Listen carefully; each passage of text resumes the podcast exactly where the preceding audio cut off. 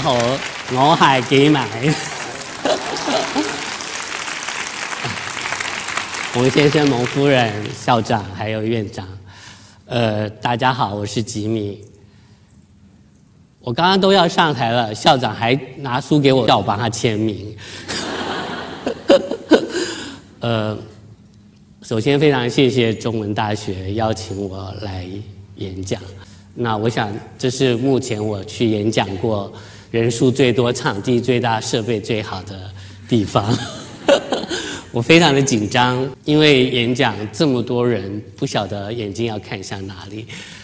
我今天用大概五六十分钟的时间来跟大家介绍吉米为什么会变成吉米，为什么绘本会变成我的工作。我并不是一个在年轻时候就是一个文艺青年，或是有很棒的才华被看到。我不是一个这样的人，我是一个一直是。躲在角落羡慕别人的一个人，那从小呢，可能有一些画图的才华，可是哪个小朋友不是很会画画呢？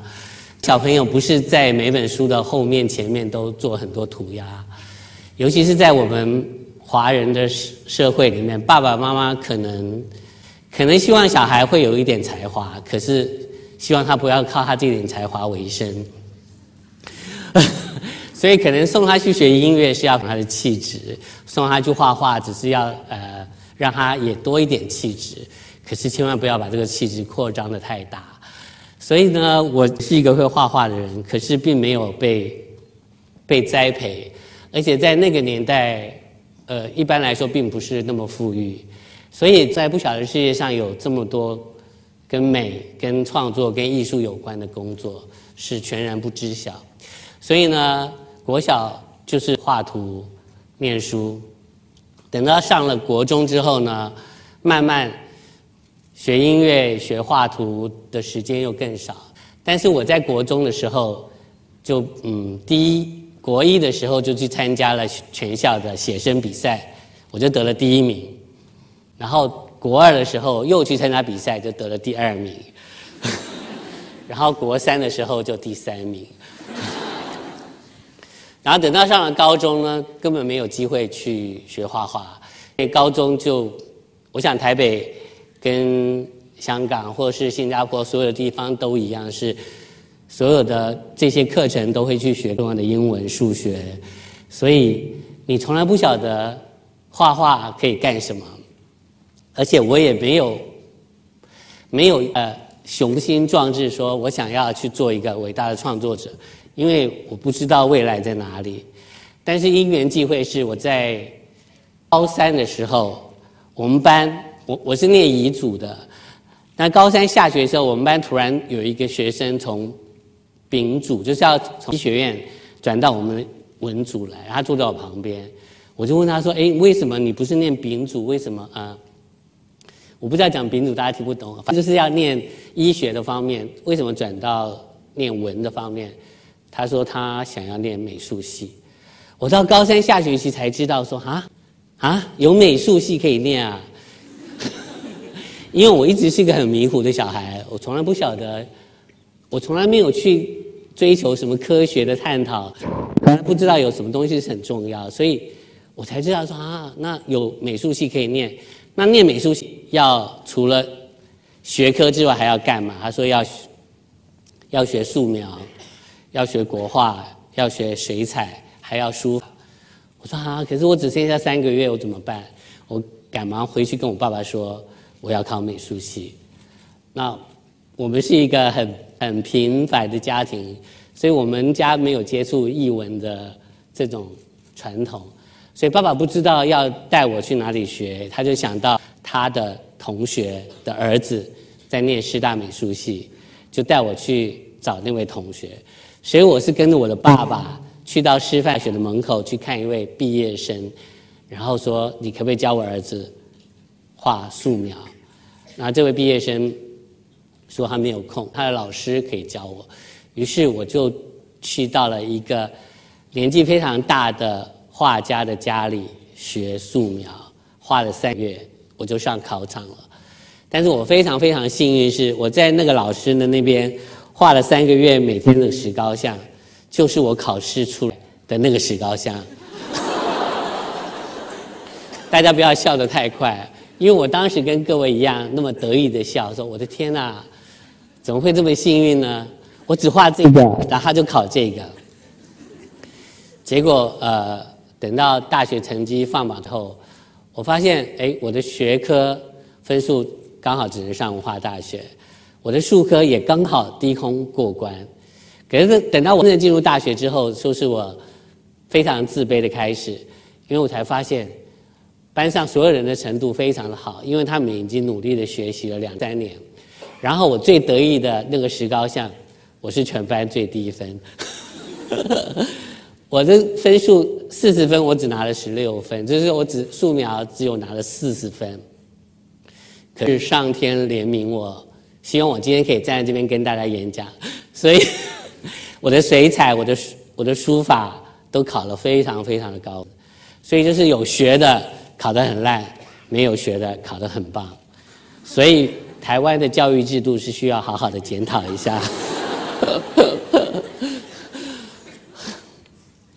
第一年机会，我就上了艺术系，可是等要呃要分班的时候，我就乖乖的去念设计组，会呃素描功力很好的都会去念纯艺术，或是念国画组。但只有这种嗯比较世俗的，功课不是很好的，技术很烂的，就只好去选设计组。但是我去设计组的时候，我发现我在设计方面又练得非常轻松，就得到很多老的赞赏。然后就这样大学毕业了，然后去当兵，然后就出来找工作，就进了台湾的广告公司。那那个那个年代二呃三十年前。那个年代是台湾整个广告起飞的时候，所以广告公司就可以学到很多东西。但是我在大学毕业后，我还是不会画图。虽然人家说你念美术系，可是事实上学生都在玩，尤其像我们这种功力不好的，根本不会花太多时间在学习。可是我进了广告公司之后，我突然不知道为什么，我很想要用。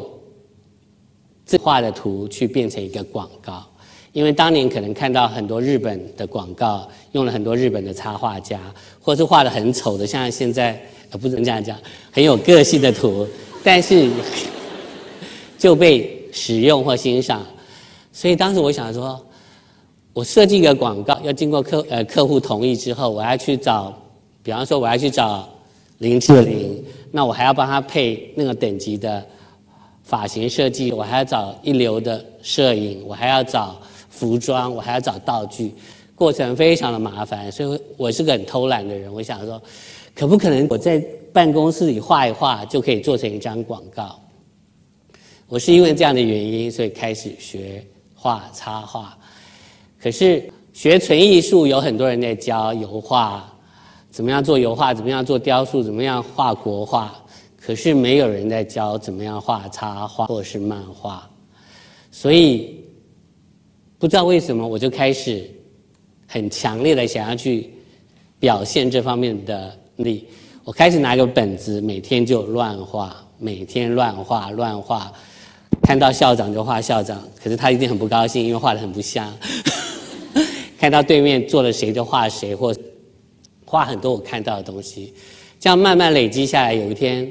我就开始有一种发表的欲望，哦，当然那时候我确实用了我插画的方式去做了一些广告，然后很便宜形式的得到了呃一些广告的奖项，可是呢是非常虚的，就是可能没有人这样做，而且是很应景的，所以诶，我要讲什么东西忘了，我就开始想要发表。当你画很多的时候，当你拥有很多的时候，你就想说。啊，我好希望在报纸上被看到，我好希望在杂志上被看到。我不知道为什么人就会有这么贪心的欲望，说我画了这么多，可不可以被更多人看到？那当时我的一位好的同一个同事是一个母羊座的，母羊座都很冲动，又很有正义感。有一天，这个母羊座说：“呃，你可不可以把你的草图借我？”我说好啊，拿去啊。结果当天他就拿了那个我的草图，跑到了台北的皇冠出版社去找总编辑说，又跟你约，但是很不好意思。但是我有个朋友，他很喜欢画图，他很想在皇冠的杂志上画图，你可不可以给他机会？平常人会做这样的事吗？不会。可是母羊做了好朋友会，他就去了，所以。我就接到皇冠出版社的电话，说，呃，某某人，呃，我我我，你有人推你，那你可以带你的作品来看。所以我当时就带了带了很大包小包的东西去到一家出版社，然后给他们看。我已经忘记细节了，反正结论是我可以帮他们画图，我非常的高兴。于是我就开始帮很多大作家，我毕恭毕敬的画了我的图，然后登出来。然后非常的得意，可是等到我领到稿费的时候，我就说：“我的天哪，怎么会这么少呢？” 原来原来做译文工作是这样辛苦，因为在当年广告这个行业的薪资是相对高，所以说啊画一张图，哎呦，我不能低头，好多陷阱啊！原来画一张图的价钱这么样的低，于是。我就突然失去了在早上画图的热情，可见我是多么功利的人。然后我就这样子继续上班，然后继续 trava 然后不断的换工作，然后不断的加薪，然后不断的嗯，不断的有表现，但同时我还是不断在我的本子里涂鸦。那因缘际会，我又有一次在街上，怎么会有那么多奇特的事呢？我在街上遇到一个版社的编，也是皇冠出版社的编辑，他就问我说：“呃，要不要来帮小野先生画插图？” 就是小野先生是在我们台湾一个非常畅销的作家，于是我就开始帮帮他画插图。因为是畅销作家，所以我画的一些小图呢就被很多报纸看，然后接下来就有很多的报纸开始打电话给我，说请我帮他们画插图。所以我就是被很多很多的稿约逼着去练习画图。那我对画插画并没有非常高远的欲望跟想奢求，我只要赚一点钱好了。所以每天都没有压力的就乱画乱画乱画。可是人又很怪，就是当你工作十几年之后，你觉得压力好大。原来你这么讨厌跟客户开会，原来你这么不善于跟同事。协调，原来你那么讨厌去带领新的同事，所以慢慢我就很想要辞职，可是呢又很舍不得已经在广告公司十二年的资历跟薪水，然后当时我想现在也是一样，广告圈的人非常喜欢算命，我一个同事就去算了她跟她男朋友的关系，然后就回来说好准好准好准。于是我在一个下着湿冷的夜晚的台北的冬季，就走进了行天宫的地下道 去算命。大家有没有去过台北的行天宫？OK，没关系，那边有一整排的算命的。其实我前几天经过，还看到那个算命摊，但是我再也不敢走进去了。然后他就叫我算。我就说我要来问事业，他就说好来，生辰八字写一写，然后就拨几粒米，就这样撇来撇去，就开始算了。他说，你嗯不要再寄人篱下了，接下来就可以独当一面，然后一九五年，你就可以平步青云，然后这个工作会做很久，然后你不要再靠别人。天啊，好快乐！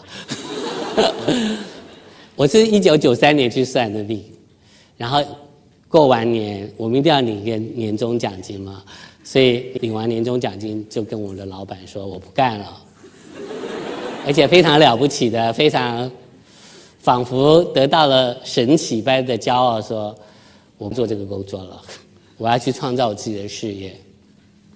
于是，在一九九四年，我就把工作辞掉了，然后那一整年呢，真的接了好多的。报纸、杂志、专栏，然后那一整年唯一做的事，就是要等到一九九五年，赶快来。一整年都在想，哦，快到，快到了，快到了，一九九五年来了，来了，我我要大发了，我要平步青云，我要独当一面。结果，一九九五年非常的准，一一九九五年一到的刚过完农历春节，没有几天，有一天早上醒来，我就发现我的右大腿剧烈的疼痛，非常的痛。然后痛的连之后就失去了知觉，我不能走路，我必须拖着我的脚去送稿子。然后过一个礼拜之后，他又审级好了，然后我继续画图，就这样周而复始，每个礼拜痛一次。所以中间我就去看了医生，医生就说：“哦，坐骨神经炎啊，骨刺啊，或者什么要开刀。”那我不想开刀，我又逃到别的医院。可是这个痛，这个症状就是每个礼拜来一次。直到有一天，我在街遇到个同事，很久没见，他一看到我说：“你为什么脸色变那么难看？”我说：“啊，真的吗？我觉得很不舒服哎。”然后从西医看到中医，中医又去看秘医，经常东看西看，都没有告诉我发生什么事。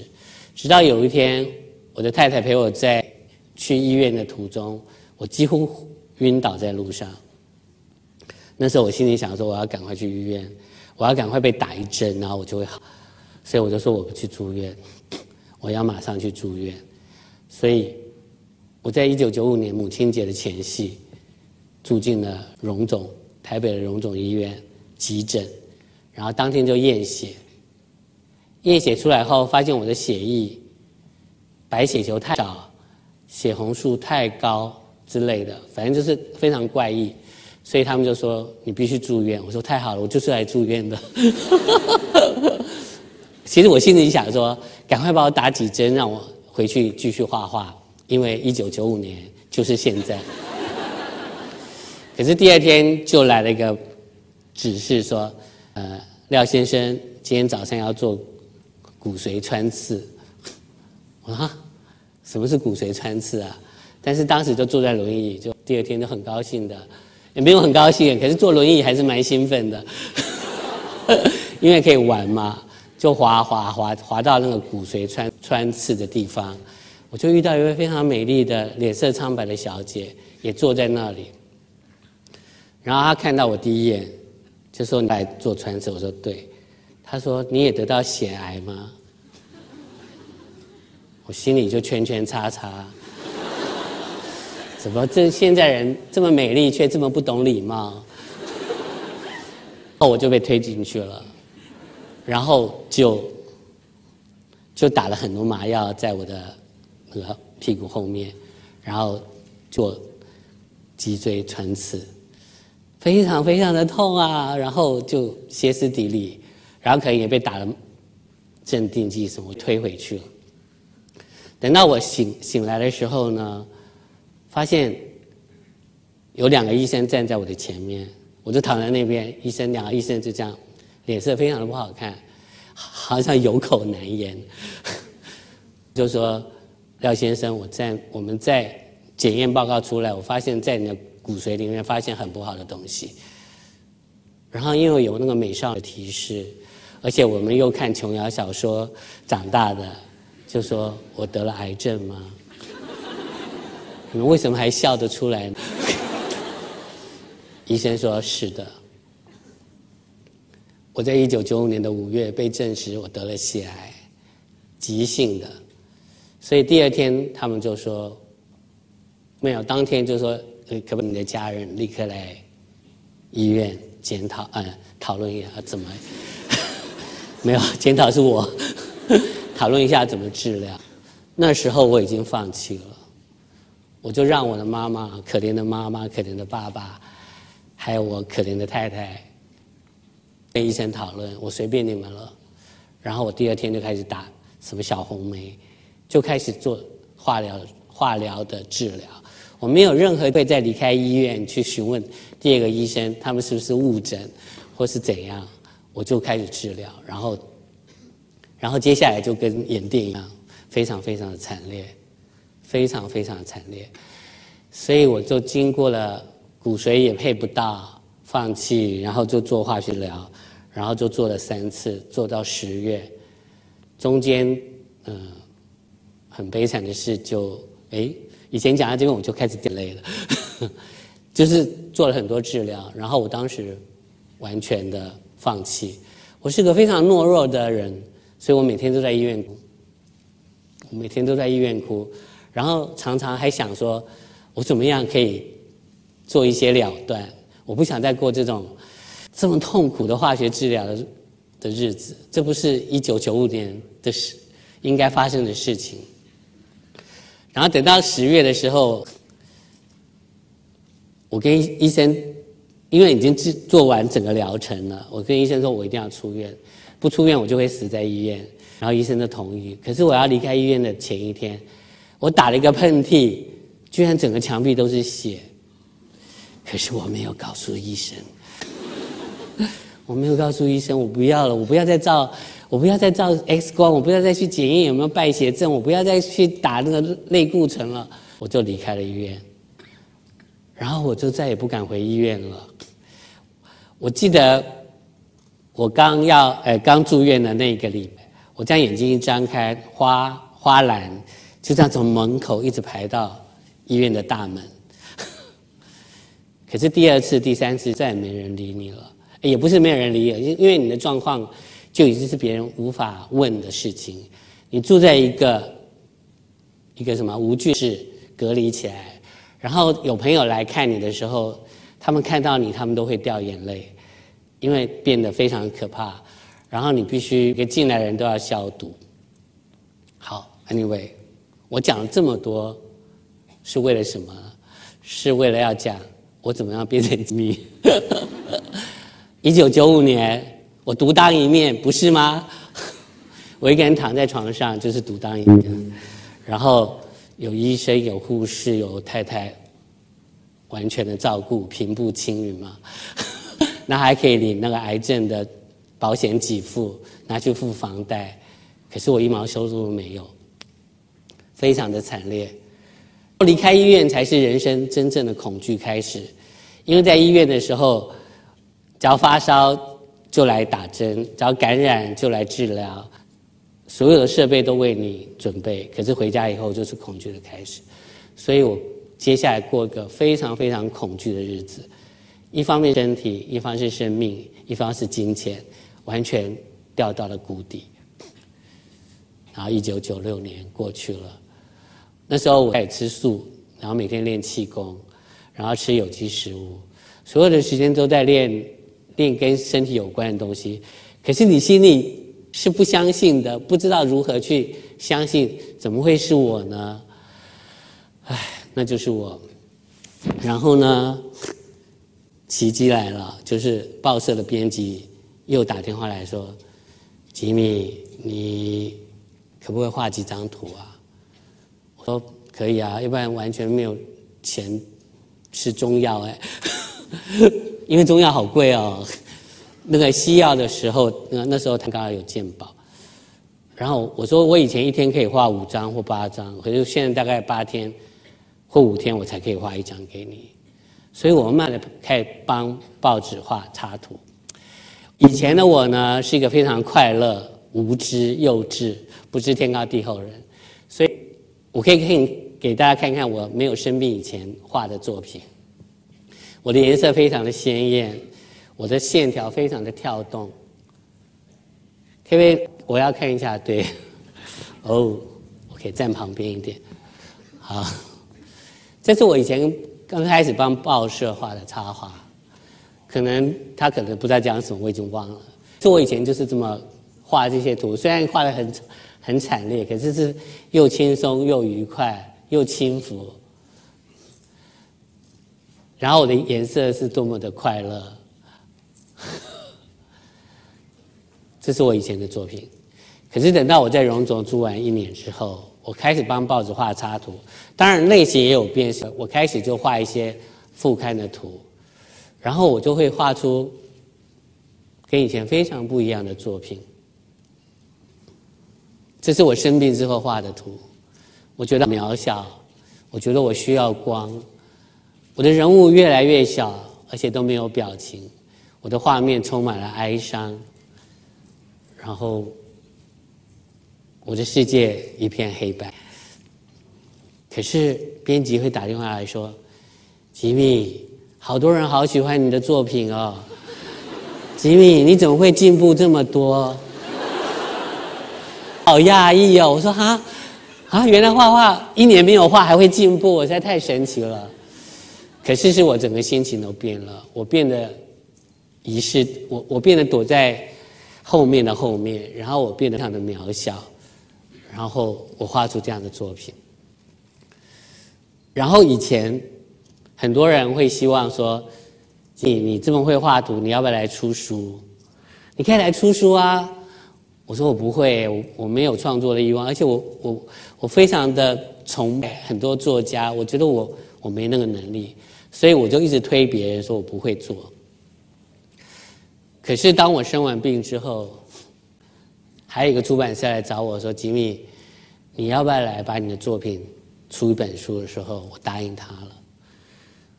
别人的别人的创作都是因为才华洋溢，或是有有一种话要跟世界说，所以非常的高兴。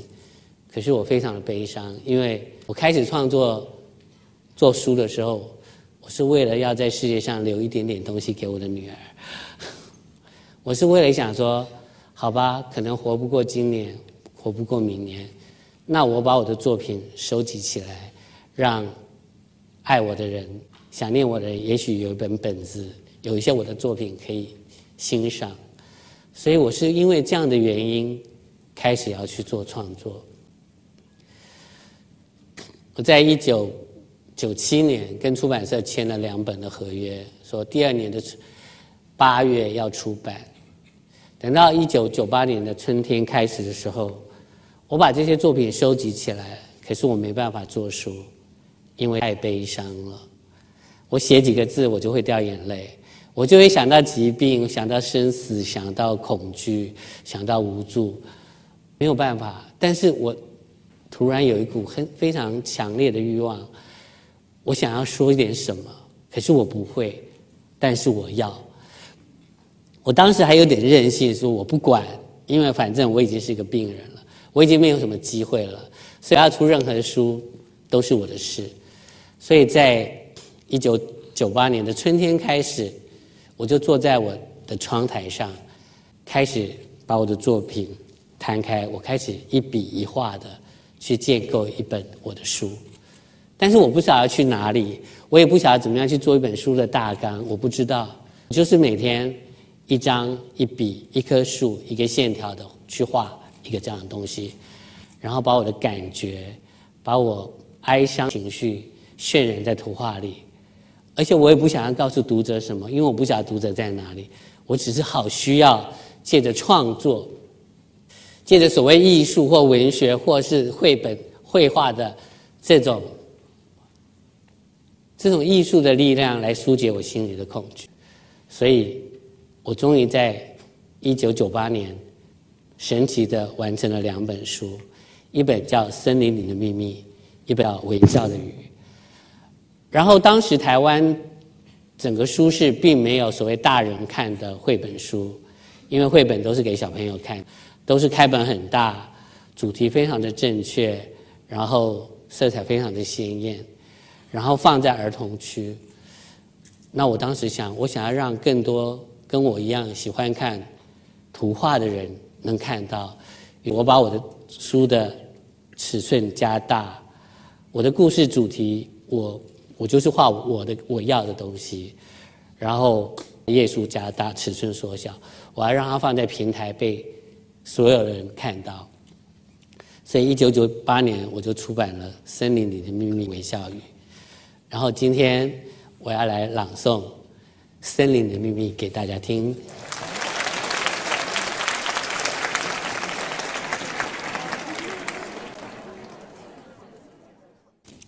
一九九八年吉密作品，献给柔光，她是我的女儿，她当时一岁。森林里的秘密。星期三的下午，风在吹，我睡着了。白色的窗帘轻轻地飘了起来。毛毛兔来了，在窗外吹着口哨呼唤我。推开门，森林好安静，阳光好温柔。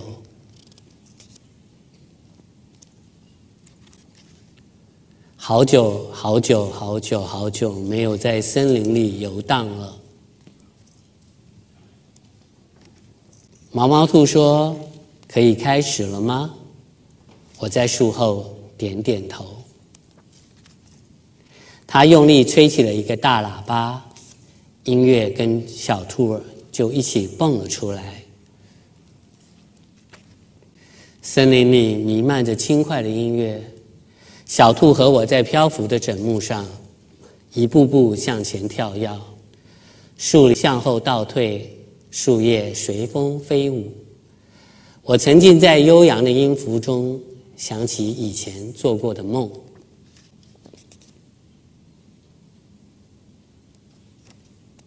我在森林里藏了好多好多的秘密，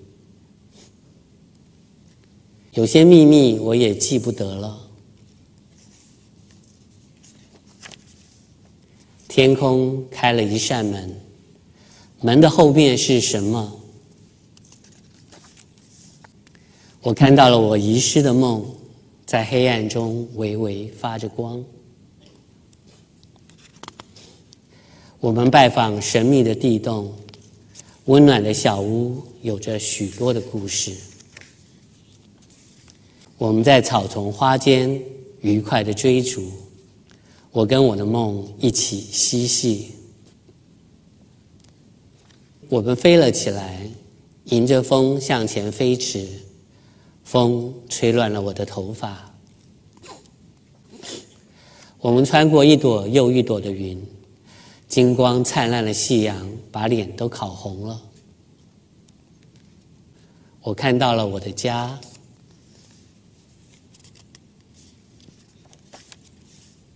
谢谢你，毛毛兔。这个下午真好玩。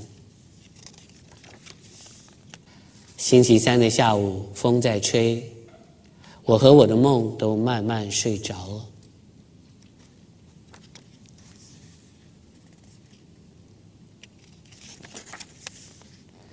毛毛兔没有跟我说再见，就离开了。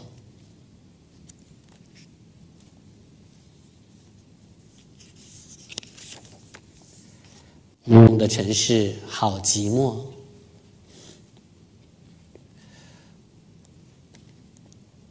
星期四的下午，风在吹，白色的窗帘轻轻的飘了起来。这一次是谁在窗外吹着口哨呼唤我？我想，我想，我想再做一个梦。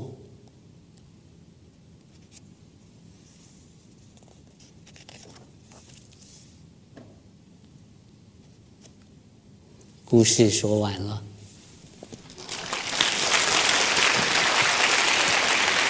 我不，我第一次做书，我不知道怎么做书，但是我要做书，于是我做了《森林里的秘密》。当时就靠在家里这样一笔一画的去度过疾病恐惧跟死亡的阴影，而我从来不晓得图画里面泄露太多秘密。我当时画最后一张图。我当时只是觉得很好玩，可是多年以后我再看到这张图，我终于懂了。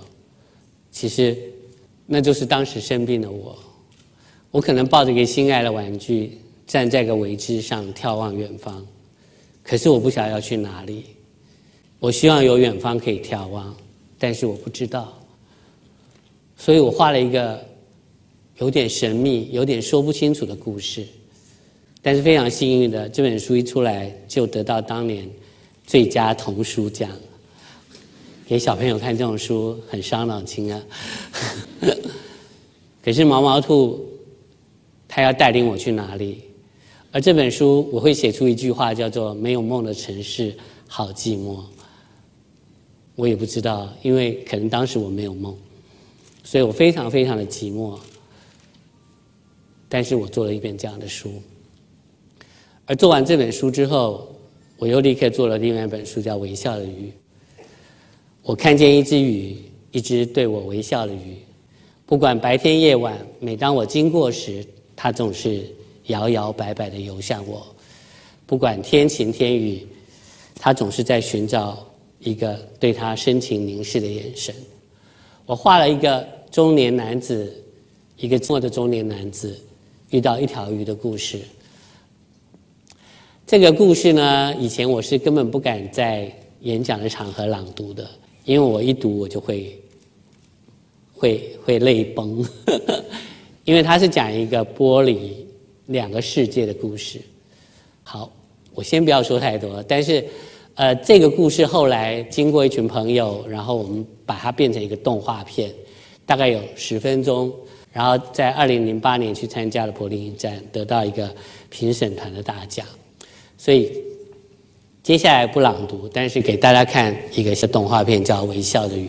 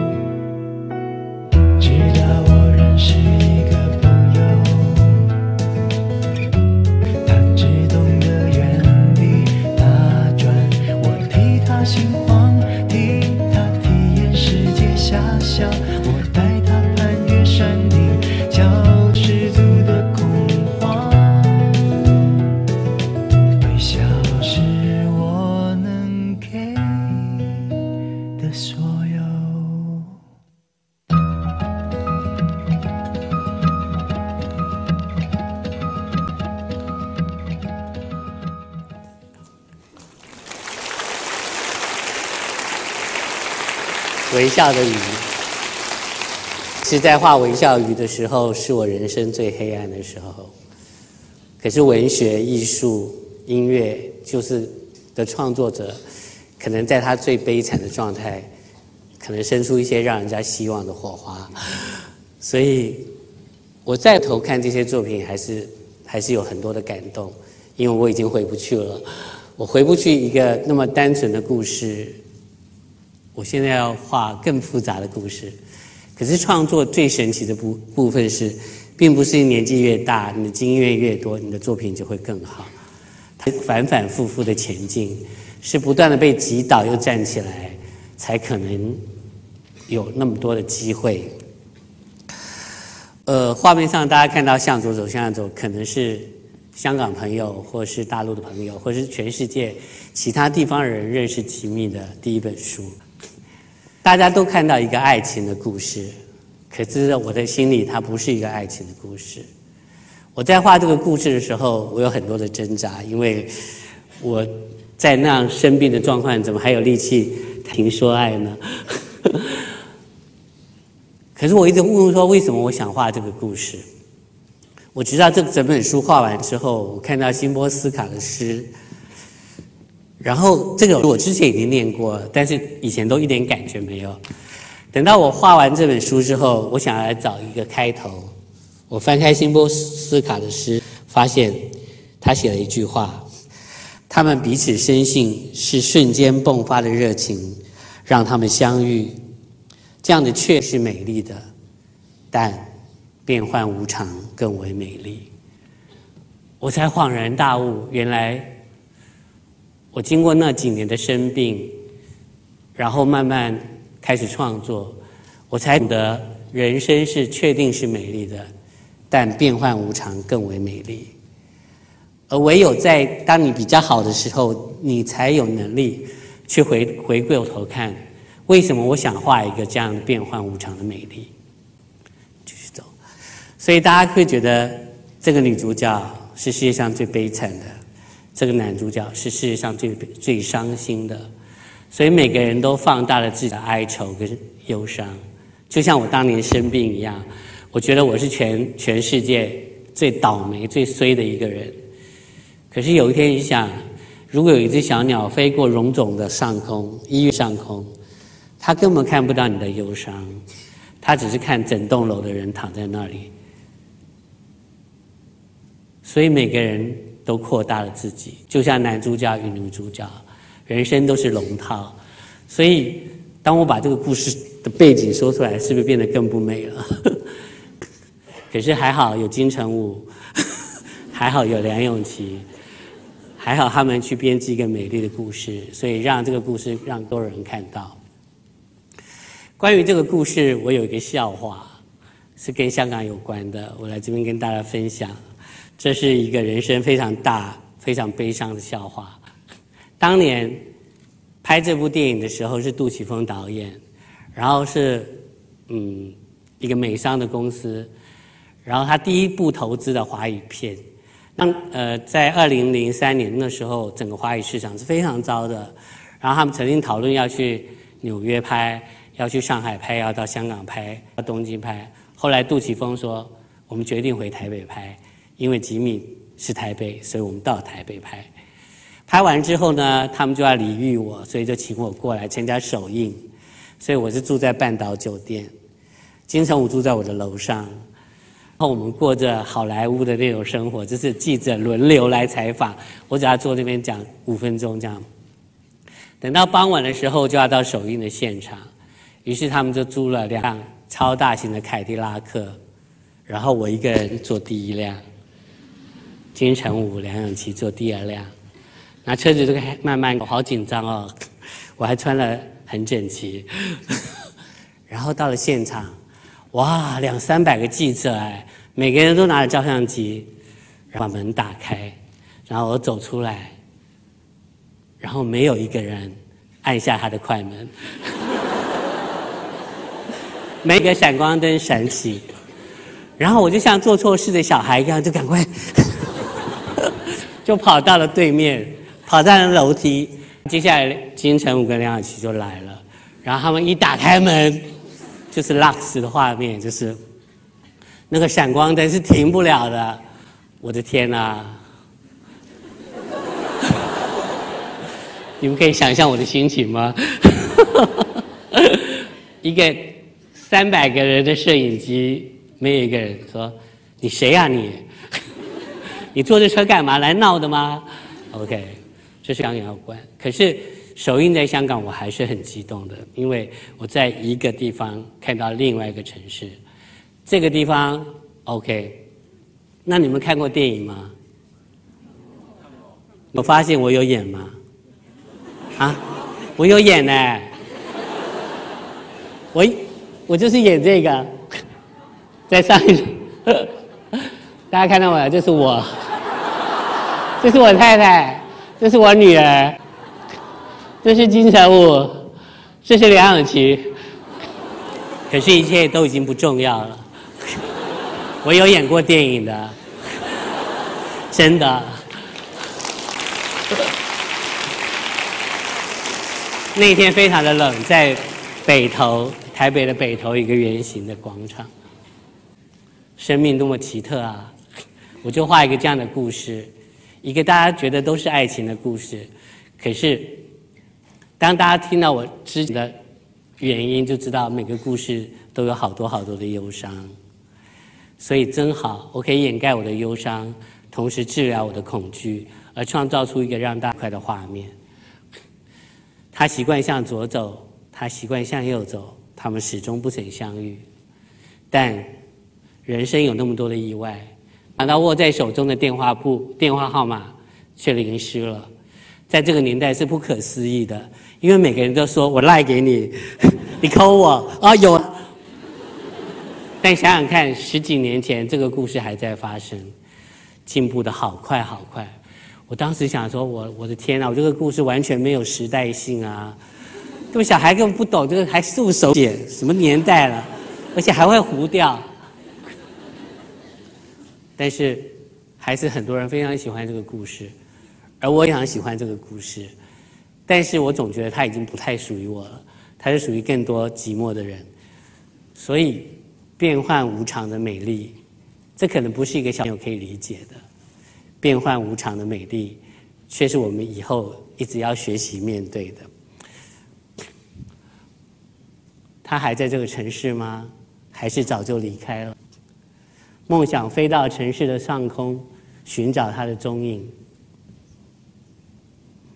这是一场仿佛昨日的恋情，根本不曾发生。